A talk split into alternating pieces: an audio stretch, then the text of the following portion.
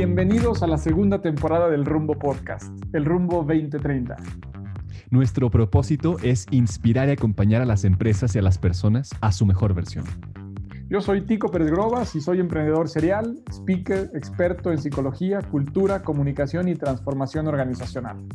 Y yo soy Alex Ureña, soy LinkedIn Top Voice, speaker, experto en bienestar, liderazgo y desarrollo de equipos de alto rendimiento. Hacemos este podcast para conectar, crear y generar conversaciones profundas con personas excepcionales, con líderes de empresas, con speakers, con expertos, escritores, deportistas, científicos, emprendedores, humanistas y líderes de opinión. Queremos contarte qué es lo que los llevó al éxito, de dónde obtuvieron fuerza para sortear las dificultades y qué experiencias marcaron sus vidas para ofrecerte a ti sus testimonios, sus ideas y los recursos y ejemplos de cómo poder desarrollarte personal y profesionalmente. Queremos ofrecerte reflexiones, inspiración, tips y perspectivas desde el lado humano e íntimo de las personas que han logrado cosas extraordinarias.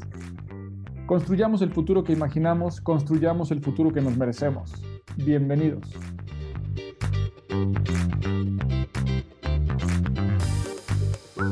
Bienvenido al Rumbo 2030 en donde queremos precisamente platicar con diferentes líderes para ver cómo perciben y sobre todo cómo van a andar en este camino para construir el 2030 que soñamos. Así que, pues para empezar, Marcus, ¿qué te parece si entramos un poquito rompiendo el hielo y que nos platiques un poquito tú en este formato que te gusta, en tus propias palabras, quién eres, cómo te defines en, unas, en una idea, en una palabra, en una frase? Bueno, yo soy un emprendedor, siempre lo he sido y, espero seguirlo siendo por muchos años. Este, y pues me defino como tal, ¿no? Como un emprendedor que ahora ha tenido la oportunidad de ayudar a otros emprendedores, este, por una serie de cosas, ¿no?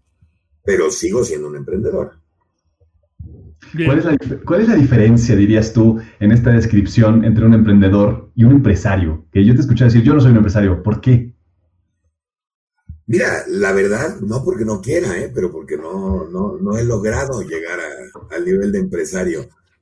Para mí, para mí todo emprendedor eventualmente se quiere, bueno, no todos, ¿eh? yo, yo no sé si yo soy de esos, pero la mayoría de los emprendedores pues lo que sueñan es convertirse en empresarios y poder este, manejar sus negocios desde el yate, desde el celular. Este, y la verdad es que, siéndoles muy sincero a mí, me gusta mucho arrancar negocios, ¿no? Me gusta mucho mm. empezar de cero algo. Ya cuando las empresas empiezan a volver muy grandes y hay que empezar a meterles proceso y eso ya no me encanta, ya me aburre un poco. Este, entonces normalmente o las acabo vendiendo o acabo poniendo a alguien a que, a que opere esa parte, ¿no? Eh, yo no soy, además no soy muy bueno para eso. Soy muy bueno para arrancar cosas de cero, para, para algunas cosas estratégicas, pero no para no tengo ni la paciencia ni el temple para llevar una empresa ya de, de 10 a 100 o a 1000, ¿no? Ok. Pues es una, combinación entonces entre gustos y habilidades, Marcos, ¿no? Eh, ¿qué, es lo que crees que, te lleva a ti en, esta diferencia o a, otros emprendedores que oímos que coinciden con esta inquietud de empezar cosas, pero no necesariamente ya en la parte de procesos, documentar, profesionalizar, y otros que sí se van hacia ese lado? Eh, y también en este estereotipo, ¿no? Del que empieza muchas cosas, pero termina pocas. ¿Cómo, cómo en tu caso se ha constituido este factor en común de empezar cosas con éxito y haber podido dejarlas, eh, tanto venderlas o dejar que otros operen? Pero ¿cuál es la diferencia entre estas personas que intentan mucho y que parece que, que están en tantas cosas, incluso en algunos casos, ¿no? Es como déficit de atención, como personas volubles, como personas inquietas, pero que les cuesta trabajo meter ese último gol. Es chistoso lo que comentas del déficit de atención, porque yo seguramente de niño, si hubiera existido el déficit de atención, me hubieran a mí clasificado como tal, ¿no? Este, pero la realidad es que yo no, yo no creo mucho en el déficit de atención en general. Yo creo que habemos gente que es un poco más dispersa, que tenemos otro tipo de habilidades. Ya hay gente que es mucho más paciente, que les gustan las rutinas, que, es diferente, son personalidades diferentes. ¿no? A mí la verdad es que creo que lo único que me queda un poco de miedo es a las rutinas, ¿no? Odio las rutinas. Este, entonces, por ende, pues tampoco los procesos van muy bien conmigo. Entonces yo creo que más es una, una onda de personalidad una onda de... Me encanta, por ejemplo, me encanta trabajar bajo presión, me encanta meterme a resolver problemas, este, me encantan los retos, eh, me encanta crear, pero a la hora de que las cosas se tornan un poco aburridas, un poco más sistemáticas, un poco más rutinarias, ya no me gusta tanto, ¿no? ¿Cómo, ¿Cómo, te fue en tu infancia? He escuchado por ahí que tu abuelo te enseñó mucho de lo que es ser emprendedor. ¿Qué, qué fue lo que te marcó de esa relación infantil y, y, dentro de esta personalidad que tú tienes de, de mucha curiosidad ¿no? y, de, y, de, ser inquieto? ¿Cómo fue que esta persona te marcó, este, este abuelo? ¿Cómo fue? Mira, yo, yo viví entre dos influencias muy fuertes. La primera era mi abuelo, que era mi abuelo llegó a México de Rusia a principios de 1900 y, este, y era un cuate que llegó pues con nada, ¿no? Llegó, él era ingeniero electrónico en Rusia, él, puso de hecho las luces del periférico acá en México. Wow. Este, una persona con una personalidad increíblemente fuerte, súper criticón y aparte yo era, mi mamá era su primera hija, entonces a mi mamá le fue de la fregada con él y yo era su primer nieto, ¿no? Entonces a mí me hubiera ido de la fregada con él si no es porque yo tenía una personalidad igual de fuerte que la de él. Em, él era una persona muy ambiciosa, muy, eh, te digo, muy fuerte carácter y que le gustaba imponer lo que él había aprendido. Entonces, te voy a contar una historia. Yo, yo de niño jugaba póker desde los 11, 12 años con mis cuates cuando él se entera que yo jugaba póker, una vez me sienta conmigo, me sienta con él a, jugar, este, y me dice, bueno, no sé, traía hace cuenta mil pesos, ¿no? Entonces empezamos a apostar yo le ganaba unas, el unas, y de repente en una mano, el cuate eh, me, sube la apuesta, le subo yo, me sube a tres mil pesos, y le digo, oye, yo no traigo tres mil pesos, y me dijo, ah, no traes, no, y se llevó el dinero. Y nunca me lo regresó. este, y la lección, unos años después de, que se me bajó el enojo, este, me enteré que era pues que tenga mucho cuidado con quién me meto en una mesa de póker, ¿no? Este, y la verdad la aprecio mucho ahora. En ese entonces estaba enojadísimo con mi abuelo. Pero bueno, ese era mi abuelo. Él acabó su vida siendo dueño de, de algunas fabriquitas y le fue muy bien y no tuvo problemas, ¿no? Mi papá, por el otro lado, siempre fue una persona mucho más humilde. Este, él trabajó en una de las fábricas de mi abuelo, él la llevaba, pero nunca fue una persona que fuera ambiciosa, ni mucho menos. De hecho, mi papá, lo que mejor lo describe es una frase que él decía de que el, más rico no es el que más tiene, sino el que menos necesita, ¿no? Entonces yo crecí entre estas dos influencias. Por un lado, la humildad de mis padres, y mi mamá era igual, y por otro lado, pues la influencia de mi abuelo de ser ambicioso y de querer más. Y, este, y es lo que me hizo a mí, ¿no? Este, soy una persona que hasta cierto punto soy muy ambicioso y me encantan las cosas y crearlas, pero por otro lado también comparto mucho y, y, ayudo a los demás. Me imagino que viene de los dos lados, ¿no? Qué, qué, interesante combinación en esta parte, ¿no? Entre la ambición, la humildad, entre crear y compartir. ¿no? O sea, creo que este, suenan estos extremos ahí, cómo se van uniendo. Y dentro de esta historia, a mí hubo uno de los capítulos que me pareció bien curioso y quisiera que nos, nos compartieras un poco más de detalles. ¿Qué, ¿De qué te acuerdas de México.com? No, mi hermano, me acuerdo de todo de México.com. fue, un trauma, fue un trauma. un trauma. Este, mira, México.com la verdad es que fue un negocio que para nada era planeado. Yo en esa época todavía quería ser cineasta. Este, Fue un website que hice, de verdad lo hice como un hobby. Este, no, no, no tenía la menor idea de que eso iba a convertirse en un negocio. Cuando se convierte en negocio, eh, pues digo, yo no tenía idea de cómo manejarlo, pero mi socio menos, porque eh, él era más como reportero.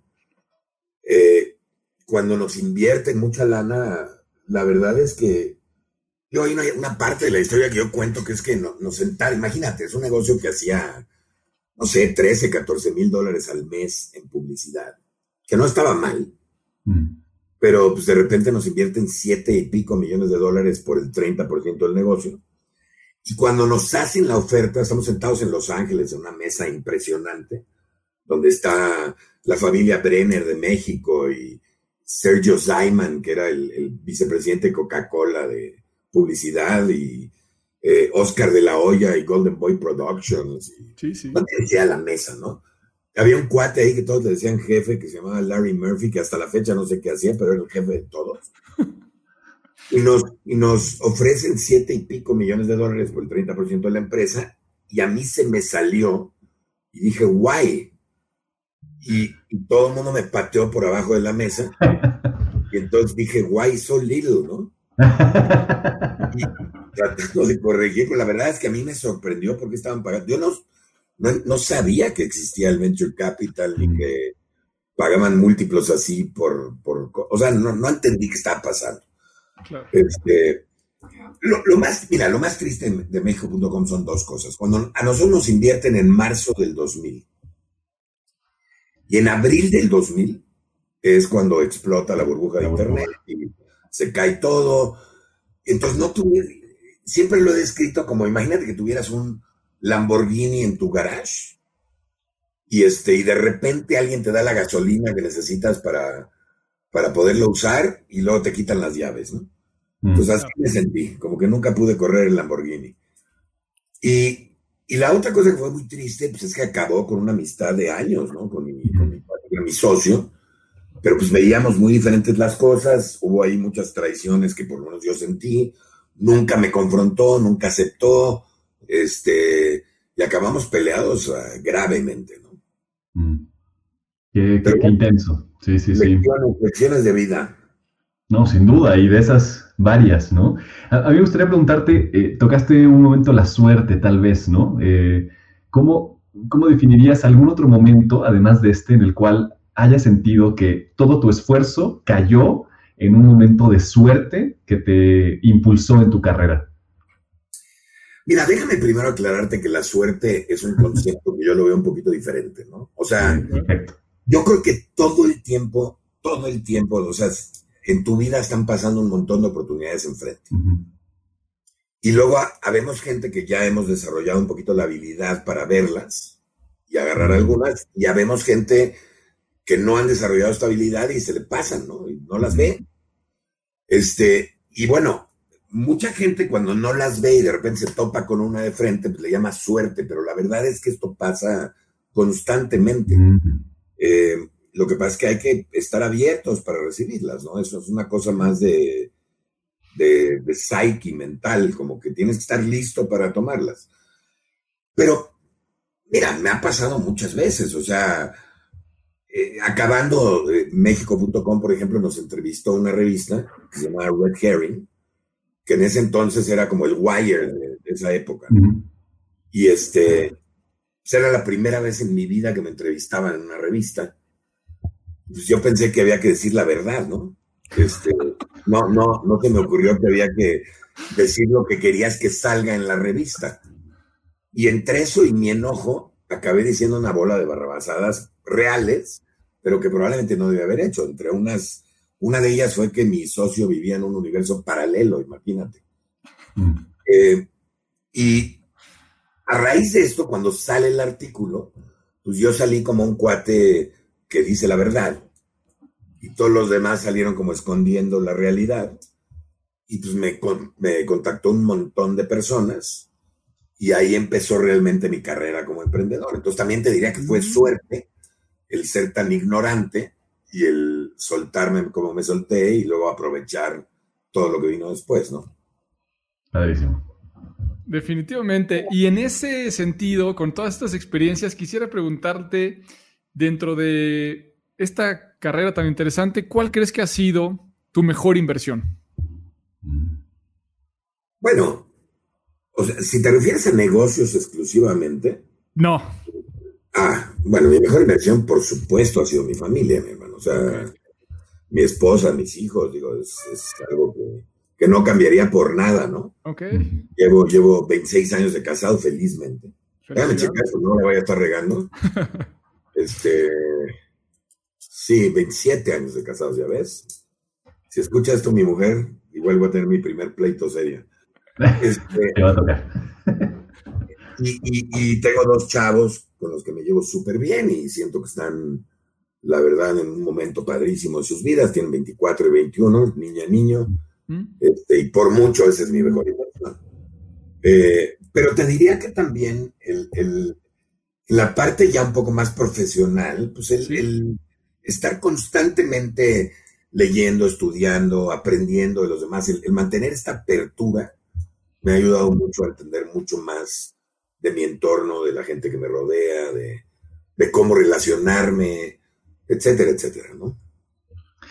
Ya que tocas este tema de, de, la familia, la pareja, creo que un tema eh, recurrente, que al menos yo no sé, no sé tú en tu experiencia y, también esa es otra, otra tangente, pero usualmente no hay balance. O sea, usualmente los emprendedores somos muy apasionados, vamos por todo y dejamos de lado eh, un poco este aspecto ¿no? familiar. Ya que lo tocas, ¿qué dirías tú en ese sentido? ¿Cómo balancear? ¿Cómo, cómo llegar a un equilibrio eh, en la vida, en, en los diferentes aspectos que nos componen? Mira, es una cosa que tienes que ir aprendiendo poco a poco, no es algo que se da tan fácilmente. ¿no? El, equilibrio es algo, mira, yo creo que el equilibrio es algo que tienes que estar buscando constantemente en todo, no nada más entre tu vida familiar y tu vida profesional, tienes que también entre la fiesta y el deporte y entre, o sea, es, es, como algo que, no sé, como que por lo menos a mí me da seguridad caminar entre los extremos, ¿no? Este, es, algo como que siempre he sentido. Pero específicamente, eh, la verdad he tenido la oportunidad de balancearlo, porque siempre he sido emprendedor y he hecho lo que yo quiero al momento que yo quiero. Y esto me ha ayudado a pues también querer estar con mi familia. Aunque de repente se vota. Mira, te voy a dar un ejemplo. Hace los últimos dos años y medio antes de que empezara la pandemia, viajé como loco, ¿no? Mm. Entonces, para balancearlo, pues cada dos viajes, cada tercer viaje, pues tenía que llevarme a mi mujer a un viaje, porque si no, no lo balanceas bien, ¿no? Y estoy seguro que ese balance no le parecía tan balanceado a ella. Pero, pero, pero también hay que balancear, digo, tampoco puedes estar tanto tiempo junto con una persona, es difícil, sea tu esposa o sea tu roommate, ¿no? O tu mejor amigo. También hay que de repente descansarlo y valorar la relación y regresar. Entonces, yo creo que eso también nos ha ayudado mucho, ¿no? Mm. Seguramente. ¿Y cómo, a ver, en, ese sentido yo traigo un tema ahí muy presente con este asunto de la paternidad, eh, porque como decía Alex, pues estamos emprendiendo y generalmente estos nuevos proyectos nos toman mucho tiempo, nos toman incluso horas de sueño. Y de repente, eh, una de las explicaciones que oímos, y compartimos con muchos emprendedores es todo esto lo hacemos en gran medida por nuestros hijos, ¿no? Por un legado, por una trascendencia en donde ellos pues de alguna manera puedan eh, vivirlo, sentirlo y estar de alguna manera orgullosos, pero vemos que el tiempo, pues no necesariamente se los damos ahorita. ¿Cómo le has hecho tú y cómo, cómo percibes la mirada de dos hijos a un padre que emprende, que hace, que intenta, que ayuda a tantos emprendedores, que transforma tanto? ¿Cómo, cómo se te da esa mirada de ser un tiburón allá afuera, pero de repente volver a la pecera con otras personas iguales que tú. ¿Cómo, cómo equilibras eso hablando de estos extremos? Hay una canción que te recomiendo, si no la has escuchado, que la escuches, que se llama Cats in the Cradle. Ok. Este, que, básicamente describe, es una canción que a mí me gustó desde niño, mucho, y básicamente describe la relación de un papá con su hijo, como el hijo le pedía tiempo al papá para jugar a la pelota y para esto y para el otro, el papá nunca tenía tiempo, y luego al final el papá ya es grande y le pide tiempo a su hijo y ahora su hijo está ocupado, ¿no? Mm. Este, y es una canción que e, e, es muy buena, pero pues también es un poco triste el mensaje. Y como me sabía la canción, pues traté de evitar que me pase eso, ¿no? Eh, pero la realidad es que sí, o sea, digo, por ejemplo, mi hija tiene 24 años, mi hijo tiene 21, y la verdad es que ya no me acuerdo de todo lo que vivimos juntos y me acuerdo que sí vivimos juntos mucho tiempo. El tiempo pasa, las cosas pasan, lo, que, lo único que tú puedes esperar, en mi opinión, de dejarle a tus hijos son las herramientas para que sean exitosos ellos solos y que sean felices, ¿no? No, ninguna otra cosa, ¿no?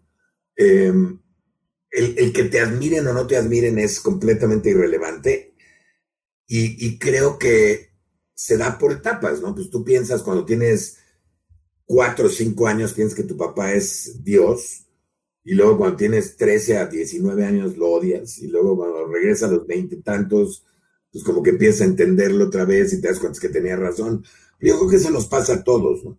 Mm. Este, entonces básicamente es no pelearlo, aceptarlo, este, y seguir cada vez en su camino. También quiero que sean independientes, ¿no? Nunca, nunca he querido que dependan tanto de mí. Mm. Y ahorita que son completamente independientes, pues me arrepiento un poquito, ¿no? Porque no me gustaría que volver. Pero bueno, también. Es parte de la vida, ¿no? También. Oye, me gustaría girar hacia los temas de los fracasos, ¿no? Eh, te he escuchado a ti hablando de eso, he escuchado a Tico también eh, diciendo que es un coleccionista de fracasos y, te he escuchado, Marcus, hablando sobre qué tanto has aprendido de los fracasos, ¿no? Al final los emprendedores aprendemos de esto y, nos convertimos en algo distinto. cuéntanos un poco de, de tu mirada del fracaso y alguno tal vez que te haya enseñado especialmente. Mira, me intriga lo que dijiste que dijo Tico. Yo, yo lo veo al revés, ¿eh? Yo, yo siento que soy un coleccionista de éxito. Sí. Para esto he tenido que pasar por muchos fracasos, ¿no? Para mí el fracaso pues, es simplemente algo casi, casi obligatorio para llegar al éxito. No, no puedes llegar al éxito. En primer lugar, eh, a ver, déjame primero empezar. Para mí no existe el fracaso. Existe, existen lecciones y aprendizajes que vas teniendo en el camino y que si no las aprendes, entonces sí estás de alguna manera fracasando, ¿no? Pero, pero si las aprendes y las, y las procesas y se vuelven parte de tu, de tu conocimiento, pues no es ningún fracaso, es simplemente conocimiento.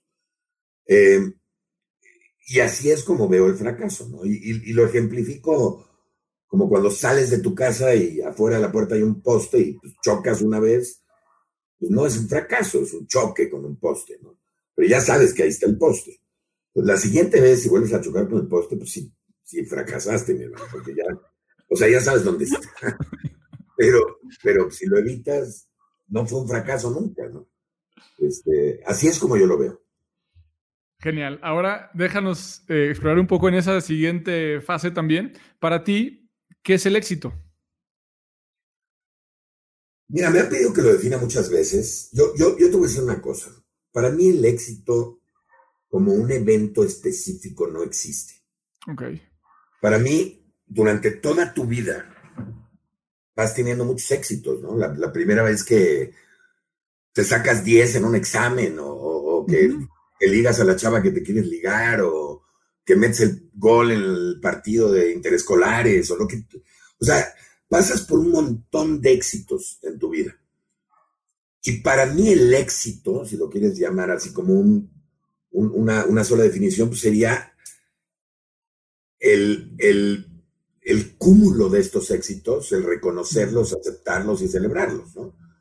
Eh, y, y, lo trato de, también de ejemplificar siempre que me lo preguntan como, o sea, yo no creo que a los 97 o 105 años de edad estés acostado en la cama de un hospital y pienses y digas, ¡eh!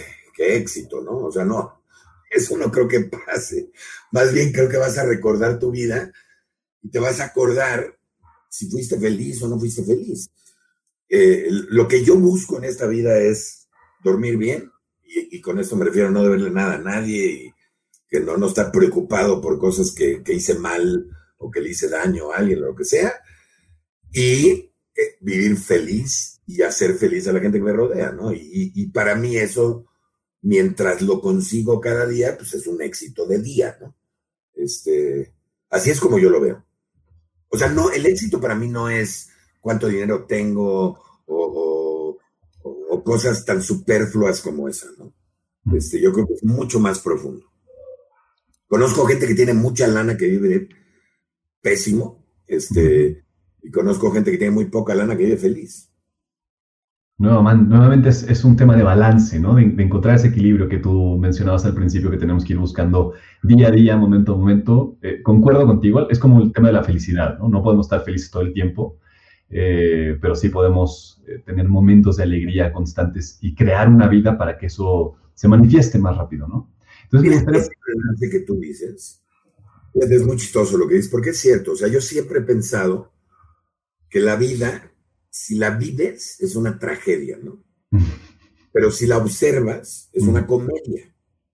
Entonces, si logras tú cambiarte entre observar y vivirla, este, cuando tú quieras, pues puedes vivir como tú quieras todo el tiempo. Y a, a eso me refiero con el balance, ¿no? Entonces, claro, si te metes y sufres y está bien, pero luego te sales un segundito y piensas, oye, qué, ridículo, ¿no? Estoy sufriendo yo por esto, ¿no? Lo que sea. Esa es una manera de balancear. Y me gustaría preguntarte, ¿qué cosas en la vida, en general de todo, son las que te generan estos momentos de alegría, Marcus? Híjole, son tantas cosas. Mira, ¿qué es lo que más te gusta? De repente, por ejemplo, recibo un tweet de alguien que me dice, oye, me inspiraste muchísimo y por eso soy emprendedor, eso me genera muchísima alegría. Este, si alguna vez, por supuesto, mi hija o mi hijo o mi esposa me dicen, estoy orgulloso de ti por esto, por esto, me genera mucha alegría. Pero también, o sea, también obviamente si hago de repente un negocio y me gano una lana que no esperaba, pues me genera mucha alegría, ¿no? Este, eh, o, si, no sé, logro, ahora, ahora que, me estoy retando a hacer un poco más de deporte y cuidarme un poco más, pues también estoy logrando diferentes niveles en el deporte, pues que me dan mucha alegría, ¿no? Cuando, cuando mi, especialmente a mi edad, que empieza a superarte en el deporte. O sea, hay muchas cosas, es que depende, pues también de repente estar solo y, ver videos me genera mucha alegría, o sea, hay muchas cosas que me generan mucha alegría. Trato de que todo, ¿no? Y, y la verdad, lo que me he dado cuenta es que si estoy haciendo algo que no me genera alegría, pues déjalo de hacer, mi hermano. ¿por qué lo haces? Definitivamente. Pensando en esos hábitos y en esta conciencia que tienes de entre lo que te gusta y no te gusta, eh, y sabiendo que estás frente a diferentes emprendedores constantemente, ¿cuáles son los hábitos que buscas en los emprendedores en los que puedes invertir? A ver, específicamente en los emprendedores o en general en los proyectos. Eh, si quieres empezamos con emprendedores como para ver el tema personal y luego a ver... Primero, eh, me fijo que sea gente ética, ¿no? Este, me fijo que sea gente con la que pueda trabajar y a esto me refiero que me caigan bien, porque si no te caen bien es imposible y me ha tocado, ¿no? Invertir en un par de cuates que ya no los aguanto al final, prefiero dejarles el dinero irme y este, entonces trato de, pues, tener algo de, compaginar por lo menos un poco en, materia de, personalidades, ¿no? Este, tienen que ser gente que estén de alguna manera apasionados por lo que hacen, porque lo que pasa es que la gente luego piensa que emprender es un camino más fácil y es mucho más difícil. O sea, los que hemos emprendido sabemos que emprender es mucho más difícil que estar empleado en una empresa, ¿no? Este, entonces, de hecho yo los comparo un carrusel contra una montaña rusa, ¿no? Hay gente que le gusta el carrusel y hay gente que le gusta la montaña rusa. Si te gusta el carrusel, no vayas a emprender, por el amor de Dios, te, vas a, te vas a vas a llorar este, la, primera bajada, ¿no? Este, y hay miles de bajadas, a, veces parece que, no hay ni subidas, ¿no? Eh, entonces, yo te diría que, que, que, si no están apasionados, si no les gusta lo que hacen, pues a la primera en contra van a renunciar y se van a cambiar y no quiero estar en, ahí. Este, quiero que sea un equipo que se complemente, que no sean cinco ingenieros mecatrónicos, o sea, que haya alguien que tenga otro tipo de conocimiento para que diseño, eh, mercadotecnia, negocios, lo que sea, y que también tengan definido un líder. Fíjate que a muchos les cuesta mucho trabajo definir quién es el líder de la empresa. he contado, y, no es broma, me ha pasado varias veces que le pregunto a su cuate, oye, ¿y tú qué? No, pues ingeniero mecatrónico, y tú ingeniero mecatrónico, y tú ingeniero, y no tengo nada en contra de los ingenieros mecatrónicos. Y, le dices, bueno, ¿y qué va a ser el CEO? Y te dicen, yo soy el C, él es el I, él es el low. Y dices, no, mi hermano, así, así no funciona esto, ¿no? Decían un luego si quieren rotarlo, rótenlo, pero alguien tiene que liderar el proyecto, ¿no? Este, yo te diría que eso es en lo que me fijo. Genial. Y, ahora sí, pues cuéntanos de los proyectos, ¿no? Nos decías, las personas que son fundamentales, al final no puedes emprender, eh, invertir en un proyecto que tiene personas con las cuales no te llevas bien, pero ¿qué, qué estás buscando en el presente, Marcus, eh, de, proyectos de emprendimiento? ¿Qué es lo que te está llamando la atención? o sea, yo, yo busco primero, no, no, no busco algo específico, pero busco mm. Que resuelvan un problema y que lo resuelvan de manera diferenciada. Y, bueno, y que no sea un proyecto que va a salir en 128 años, ¿no? O sea, que salga relativamente rápido porque no tengo tanta paciencia ni probablemente tantos años de vida. ¿eh? Este, entonces, pero yo te diría que lo principal es que resuelvan un problema y que lo, lo diferencien la solución. Este, y eso para mí es el 80% del éxito que van a tener estos cuates, ¿no? Bien. Y dentro de ese proceso ya tienes una parte del emprendedor, una parte del proyecto. Eh, ¿Cuál es el rol que te gusta jugar a ti en ese equipo? ¿Cuál es eh, la característica en la que disfrutas y además más aportas a estos proyectos? Bueno, de nuevo, me, gusta a mí mucho la parte de estrategia y resolución de problemas. Y también me gusta mucho la parte de conectarlos. O sea, una de las grandes ventajas de alguien que ya lleva tanto tiempo en esto como yo pues es que tengo un montón de contactos y, la realidad es que los chavos cuando empiezan, lo que no tienen son contactos. Y ahora con el programa y esto, pues tengo la ventaja de que me contesta mucha gente que antes ni siquiera me contestaba a mí, ¿no? Entonces, también eso es una ventaja y también es una ventaja que le trato de pasar a los emprendedores. Está padrísimo el conectar. Y bueno, volviendo a este tema de los problemas. Y hoy hay muchos problemas en el mundo, ¿no? Tremendos. De hecho, creo que también, ¿no? Te, escuché diciendo... Eh, para mí, no hay ni un problema.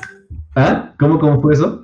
No, claro que hay millones de problemas. Millones, millones, ¿no? O sea, como que a veces creemos que porque están tan, eh, hay tanta tecnología, entonces hay muchos problemas que ya se resolvieron, pero están, hay problemas sociales enormes, problemas eh, económicos enormes. ¿Cuáles son los que a ti en este momento, qué problemas ves que sientes tú personalmente una necesidad de que se resuelvan?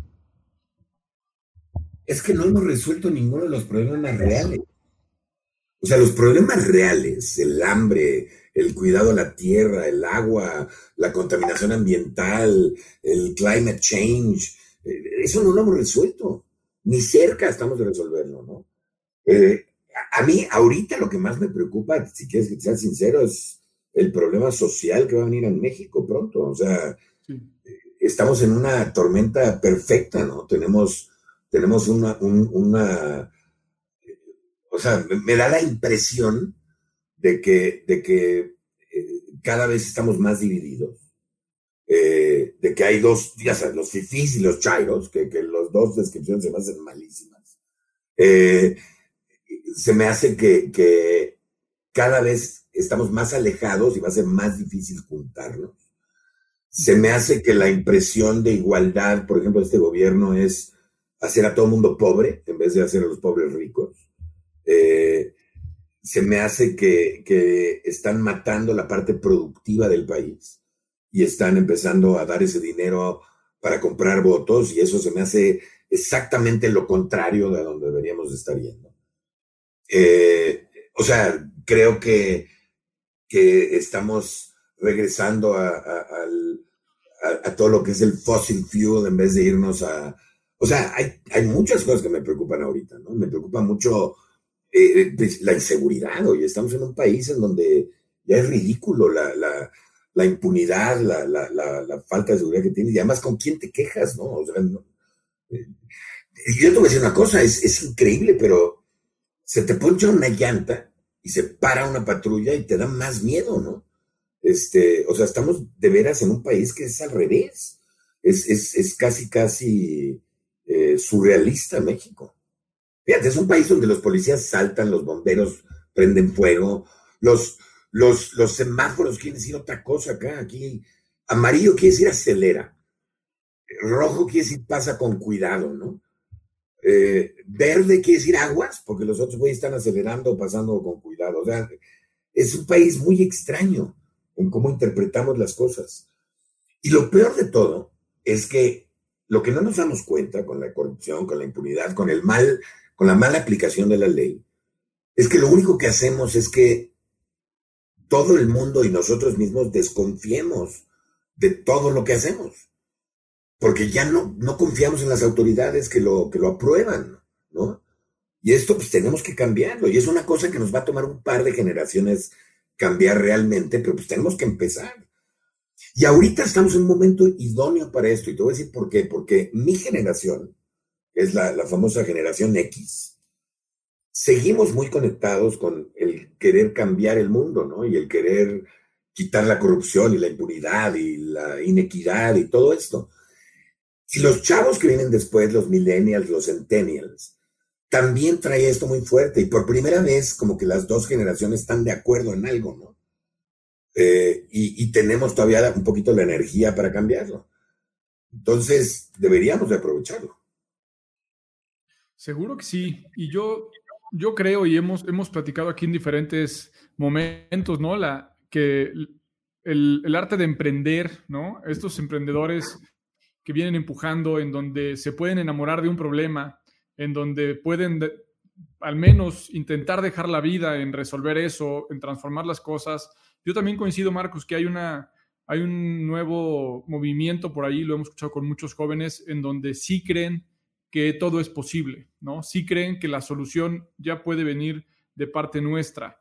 Eh, ¿Qué mensaje le darías a toda esta gente que participa con sus ideas, con su emprendimiento, para que pudieran no solamente aspirar a generar un proyecto que les genere utilidades, sino que puedan aprovechar ese esfuerzo y, ese ejercicio, esa colectividad, para además de generar riqueza, generar un cambio trascendente.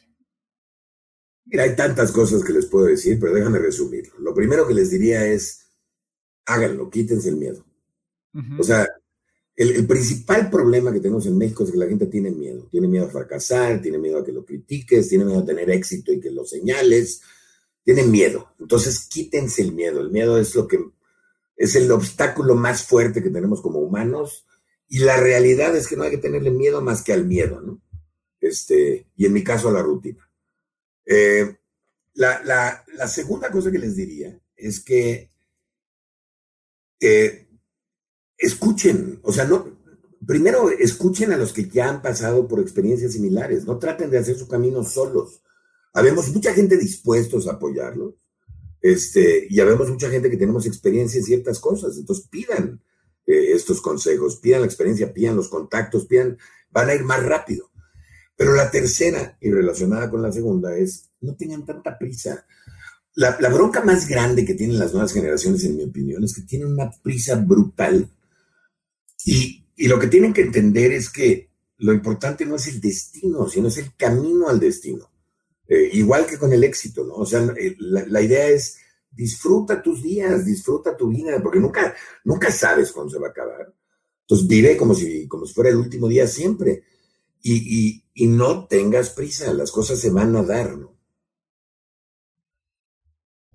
Me, encanta, tiene todo el sentido, ¿no? Tener paciencia suficiente para observar, para aprender, para mirar esos postes, ¿no? Que decías hace un momento, justamente, porque a veces queremos ir tan rápido que por eso eh, nos pegamos, ¿no?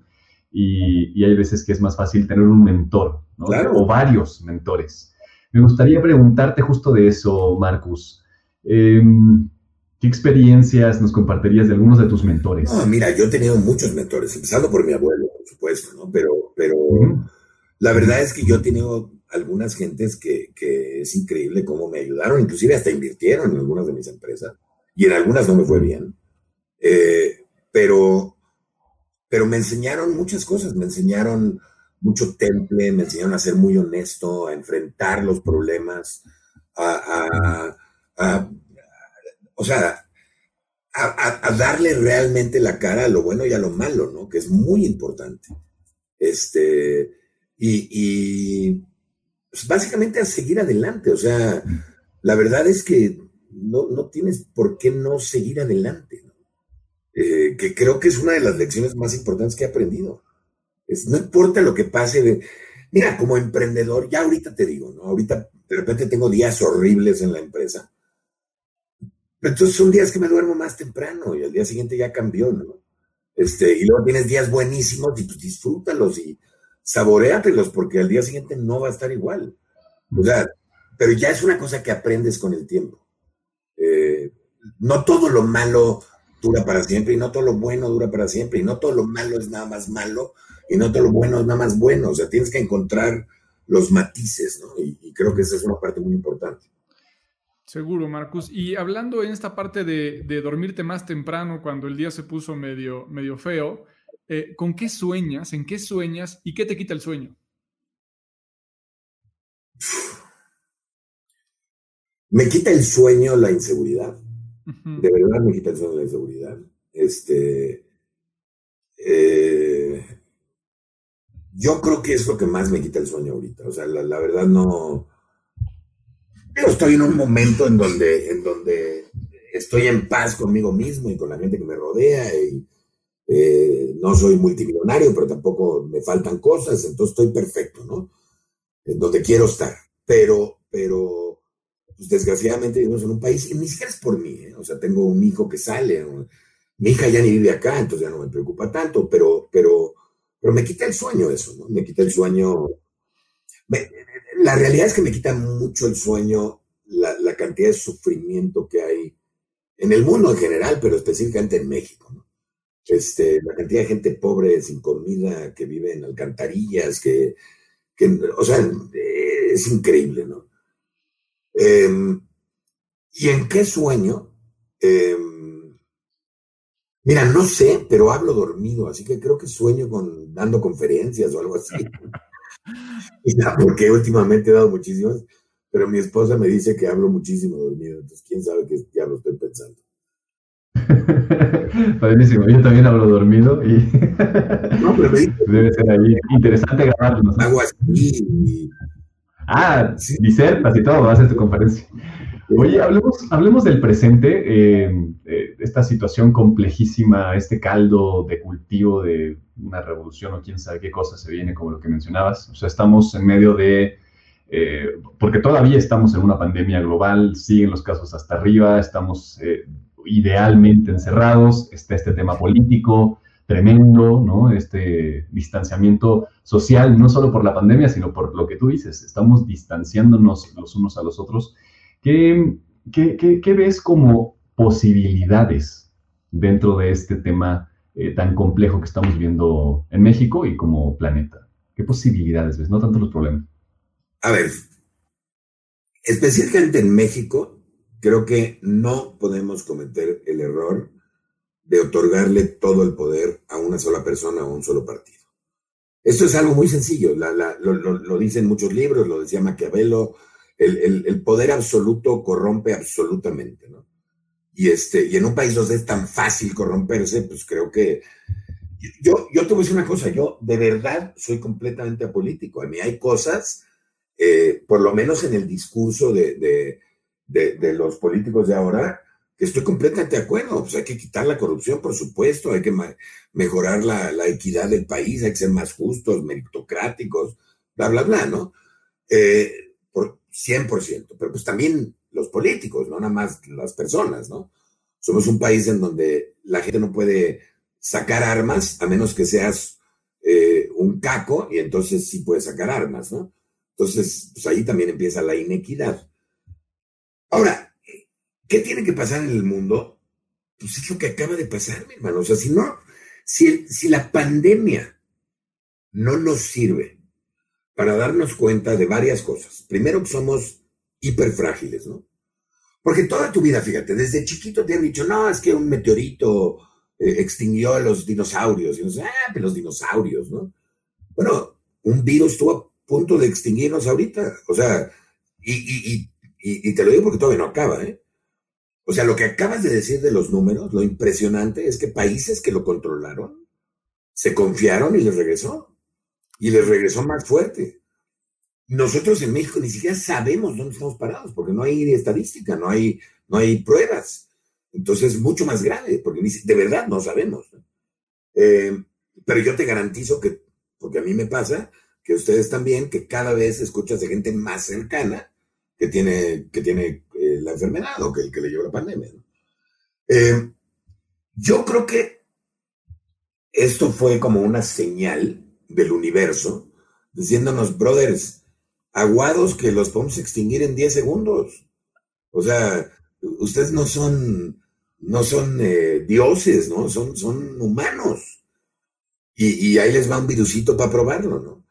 Y si seguimos con el camino que estamos siguiendo, en donde no nos damos cuenta de lo frágil que es el mundo, la tierra, que somos nosotros, no cuidamos la ecología, no cuidamos a las poblaciones vulnerables, no colaboramos como humanos, eh, pues creo que vamos a cometer un error muy grave, ¿no? Este, y entonces sí va a venir el acabose. O sea, no, no, no veo. Y, y, tienen que, yo creo que para esto, pues tienen que empezar a ganar el humanismo y, y bajar el radicalismo en todo sentido. Izquierda, derecha, religioso. O sea, somos humanos. Y lo que deberíamos estar promoviendo es el humanismo como religión y como política. ¿no?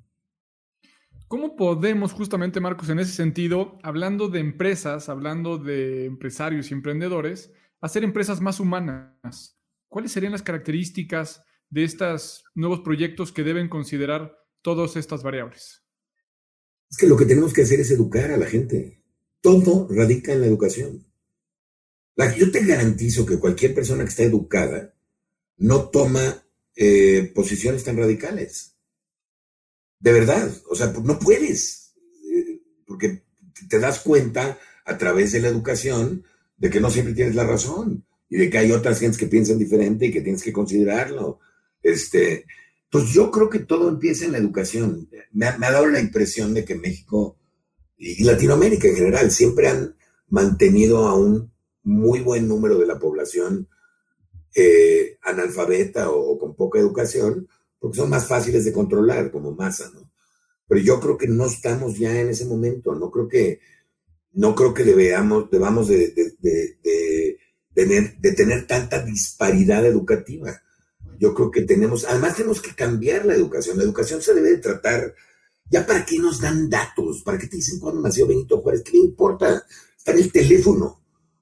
Lo que, lo que necesitas ahora son herramientas, herramientas para, para mejorar tu vida y la de los demás y para poder investigar y que te enseñen educación, que te enseñen cosas que realmente sean productivas y te sirvan. Pero si no educamos, no veo cómo vamos a salir de esto, nunca.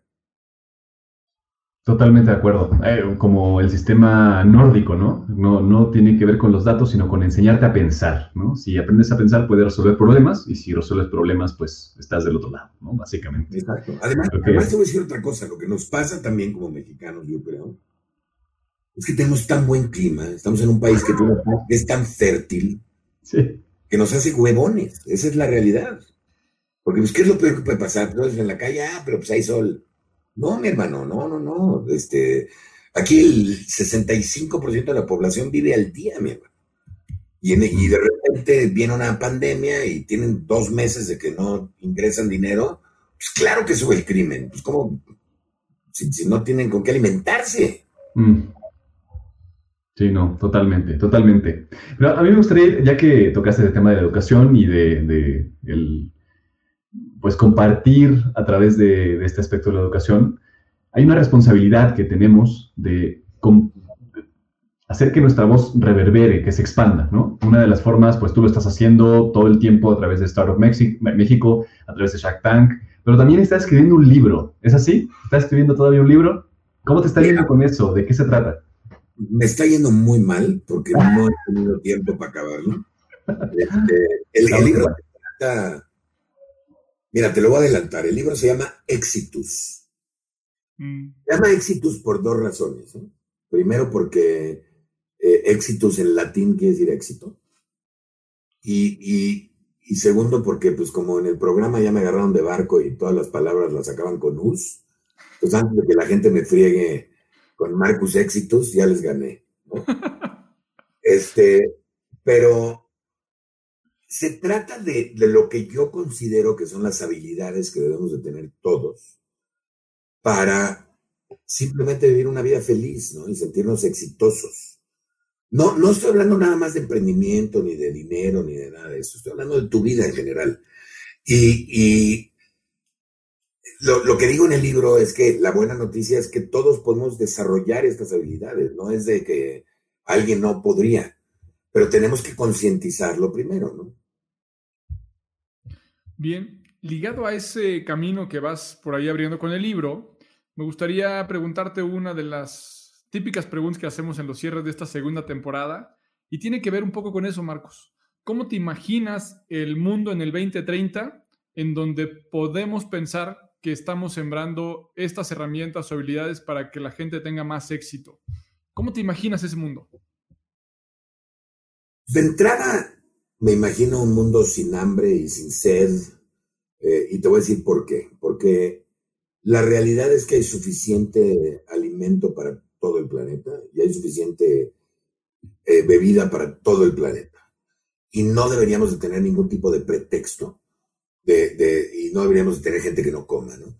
Deberíamos encontrar más bien los sistemas. Además, la tecnología ha ayudado muchísimo. Ahorita ya, si, países como Israel, que eran un desierto, pudieron realmente convertirse en un oasis donde se planta todo y, se genera todo, y se crea agua del aire y cosas así.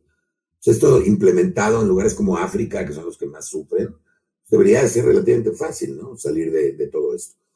Pero creo que, creo que me imagino un sistema diferente al que tenemos ahora, en donde unos abarcan mucho y otros no tienen nada, a un sistema mucho más repartido, mucho más equitativo, ¿no? En donde por lo menos todo el mundo tiene lo básico, pero sin olvidar la meritocracia. Porque ve lo que pasa en los países nórdicos, ¿no? En donde todo el mundo haga lo que haga va a tener lo mismo y entonces suicidan porque se desesperan. Este, entonces yo creo que tiene que haber un, tiene que haber las dos, ¿no? Tienes que estar cubierto en tus necesidades básicas, pero por otro lado tienes que, si tienes ambición y quieres crecer, pues tendrás mejores juguetes que los demás, pero no te va a faltar la comida, ¿no?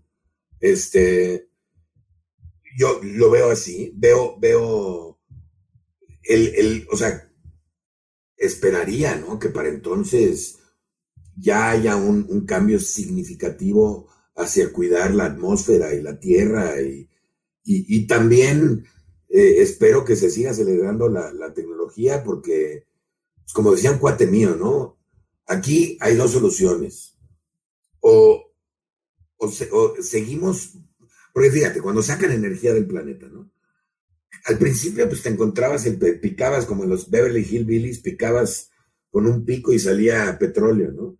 Y ahora cada vez nos toma más energía sacar esa energía, hasta que llega un momento en que ya la energía que sacas es menor a la energía que utilizas para sacarla. Y cuando llegue ese momento, nos quedan dos opciones o la tecnología nos salva o nos tenemos que cambiar de planeta, ¿no? Y para eso también necesitamos tecnología. Entonces, sí espero que como backup plan la tecnología siga desarrollándose, ¿no? Este, porque la verdad es que el ser humano, como persona somos inteligentes, pero como raza, como población somos muy tontos. De acuerdo. Y para mirar este, esta realidad en, el 2030, ¿qué cosas tienes que seguir haciendo tú personalmente, Marcus? ¿Qué es lo que, qué hábitos y cosas tienes que hacer? Yo creo que cada uno de nosotros tiene que agarrarse una trinchera. Hay gente que agarra el, el, apoyo a la educación, hay gente que agarra el, no sé, que se va a ir por la comida, por la bebida, por, por el cuidado a los océanos, por etcétera, etcétera. Mi, trinchera es la educación y el emprendimiento. Esa es mi trinchera y esa es la que, la que me gustaría seguir desarrollando. Nos parece extraordinario y en ese sentido compartimos además esa, trinchera, pero queremos preguntarte, ¿qué te puedes prometer, Marcus? Que sepas que cuando vuelvas a ver este video en 10 años, en el 2030, vas a estar seguro que vas a cumplir tu promesa. ¿Qué te prometes a ti mismo?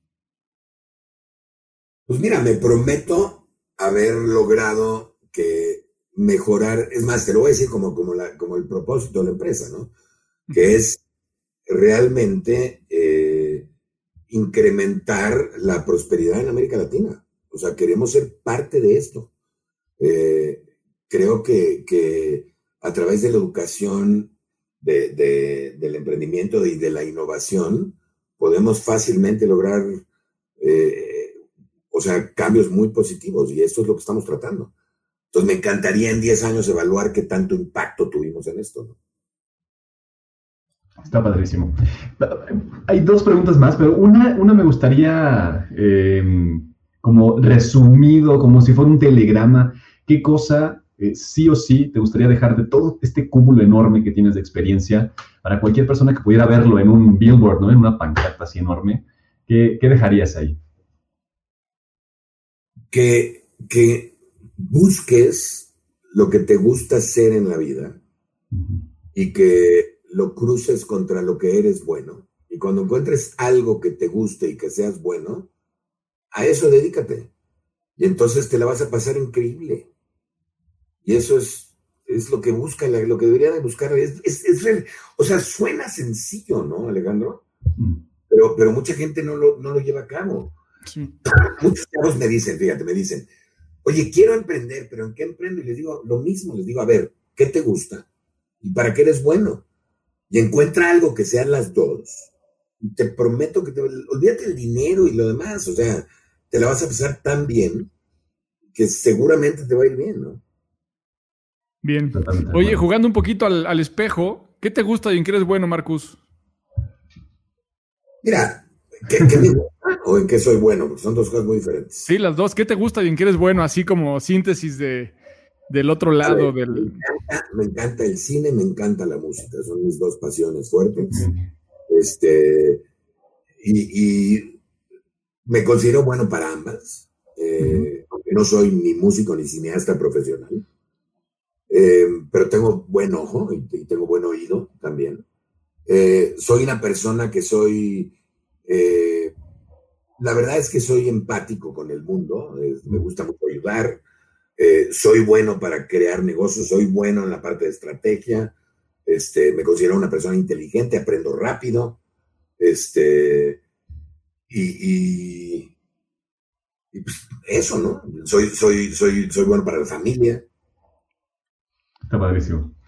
Marcos, pues bueno, estamos llegando al final de la entrevista. Cuéntanos, ¿qué te llevas? ¿Qué, te llevas de esta plática? Es, muy interesante porque este tipo de pláticas realmente te generan como una introspección a ti mismo, ¿no? Mm. Es, como, es como checar que, el camino que, estás tomando sea el correcto. Y pues a mí me encanta reafirmarme con todas estas conversaciones que voy por donde quiero ir, ¿no?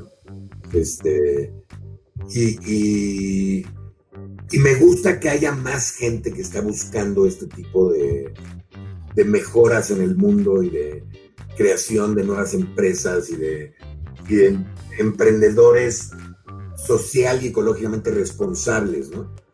Eh, o sea, me encanta encontrar gente con la que luego vamos a poder sumar seguramente.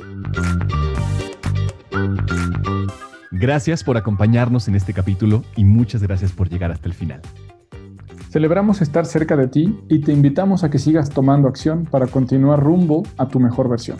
Son muchos los que creen que no se puede. Son muchas las malas noticias, son mayoría los que prefieren quejarse que proponer. Tú diste un paso rumbo a tu mejor versión. Invita a alguien más a que también lo dé contigo. Sigue y taguea a Empresas con Rumbo tanto en LinkedIn como Facebook e Instagram o en los perfiles personales de Alex o míos.